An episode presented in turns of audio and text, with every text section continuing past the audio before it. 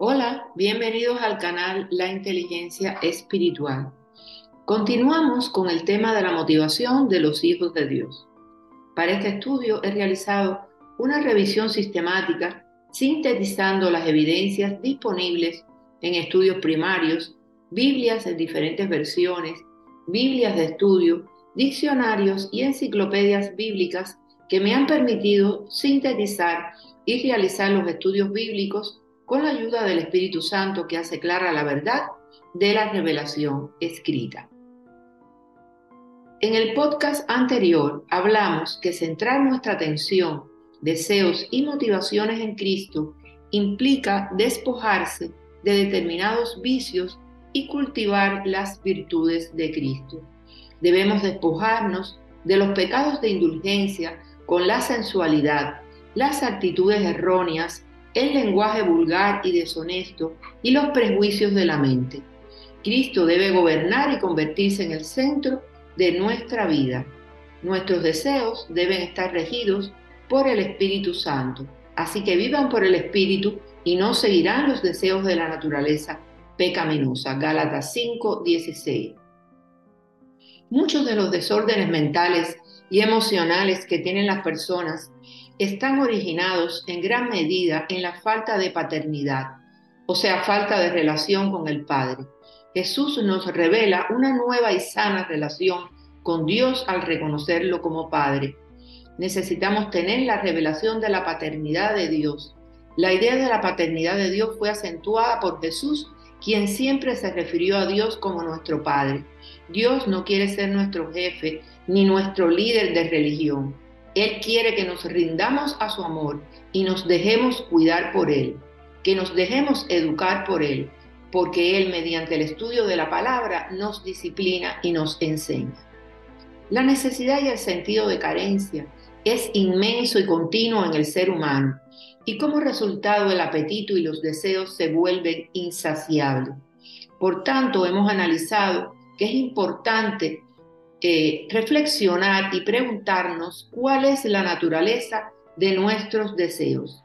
Y en este mismo hilo de reflexión, hoy analizaremos esta porción de la palabra de Dios en Primera de Juan 2 del 15 al 17. No améis al mundo ni a las cosas que están en el mundo. Si alguno ama al mundo, el amor del Padre no está en él, porque todo lo que hay en el mundo, los deseos de la carne, los deseos de los ojos y la vanagloria de la vida no proviene del Padre sino del mundo, y el mundo pasa y sus deseos, pero el que hace la voluntad de Dios permanece para siempre. El mundo nos aleja del corazón de Dios, y cuanto más prevalece el amor del mundo, más decae el amor de Dios. Las cosas del mundo se clasifican según las tres inclinaciones dominantes de la naturaleza depravada. Primero, la concupiscencia de la carne, del cuerpo, los malos deseos del corazón, el apetito de complacer todas las cosas que excitan e influyen los placeres sensuales. Segundo, la concupiscencia de los ojos. Los ojos se deleitan con las riquezas y los bienes. Esta es la concupiscencia de la codicia. Y tercero, la soberbia de la vida. El hombre vanidoso anhela la grandeza y una vida vana y gloriosa. Esto incluye la sed de honores y aplausos. Para entender estas tres tendencias o patrones de los deseos, utilizaremos las tentaciones que sufrió Jesús en el desierto.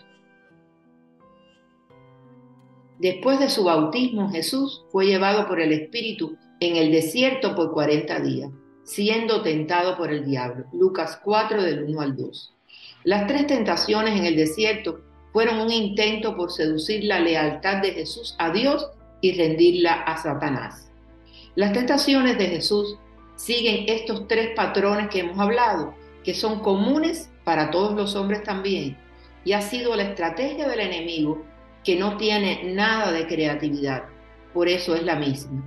La tentación primera tiene que ver con los deseos de la carne, lo cual incluye toda clase de deseos físicos. Y así lo vemos en la palabra de Dios en Mateos 4, del 3 al 4. Y vino a él el tentador y le dijo, si eres hijo de Dios, di que estas piedras se conviertan en pan. Él respondió y dijo, escrito está, no solo de pan vivirá el hombre, sino de toda palabra que sale de la boca de Dios. Nuestro Señor estaba hambriento y el diablo lo tentó a convertir las piedras en panes.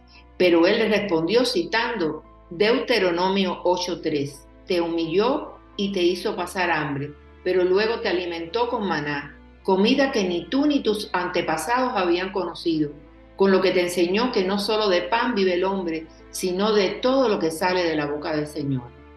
Podemos establecer un paralelo con el maná que sirvió de alimento a Israel en el desierto. Esto pone en evidencia que debemos preocuparnos por una porción regular de la palabra de Dios y alimentarnos de ella. Si vamos a la palabra de Dios en Génesis 3:6, vemos cómo Adán enfrentó el mismo tipo de tentación, solo que nuestro amado Cristo resistió para darnos justificación y vida eterna. Y así lo vemos en la palabra de Dios en Génesis 3:6. La mujer vio que el fruto del árbol era bueno para comer y que tenía buen aspecto y era deseable para adquirir sabiduría. Así que tomó de su fruto y comió. Luego le dio a su esposo y también él comió. La segunda tentación fue concerniente al orgullo de la vida, así lo vemos en Mateo 4 del 5 al 7. Luego el diablo lo llevó a la ciudad santa, hizo que se pusiera de pie sobre la parte más alta del templo y le dijo, si eres el Hijo de Dios, tírate abajo, porque escrito está, ordenará que sus ángeles te sostengan en sus manos, para que no tropieces con piedra alguna. También está escrito, no pongas a prueba al Señor tu Dios, le contestó Jesús.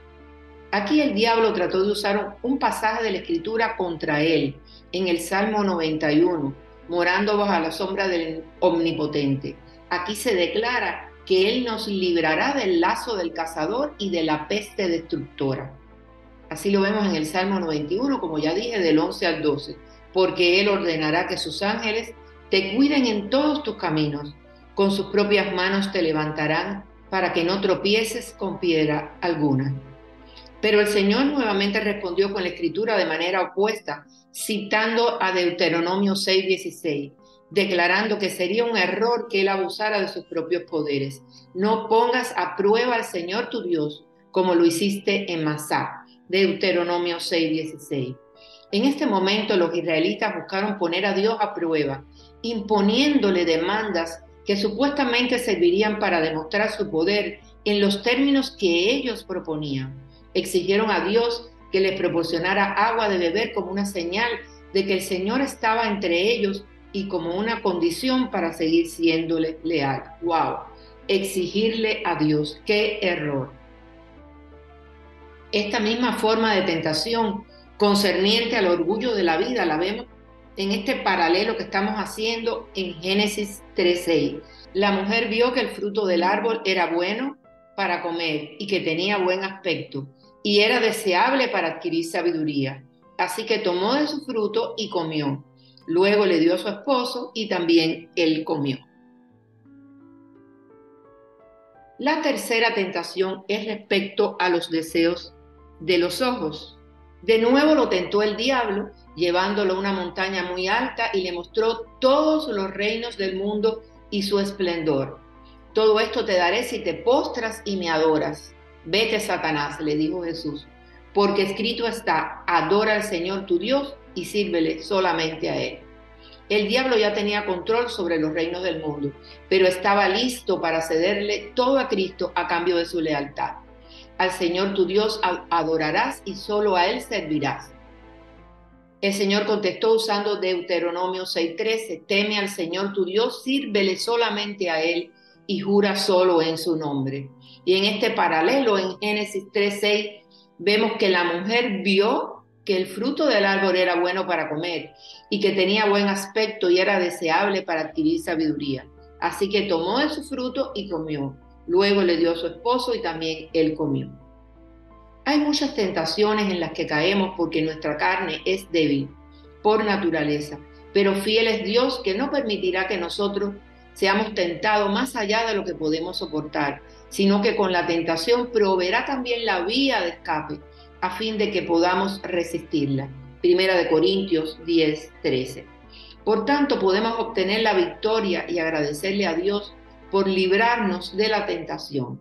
La experiencia de Jesús en el desierto nos ayuda a ver estas tentaciones comunes que nos impiden servirle a Dios eficazmente.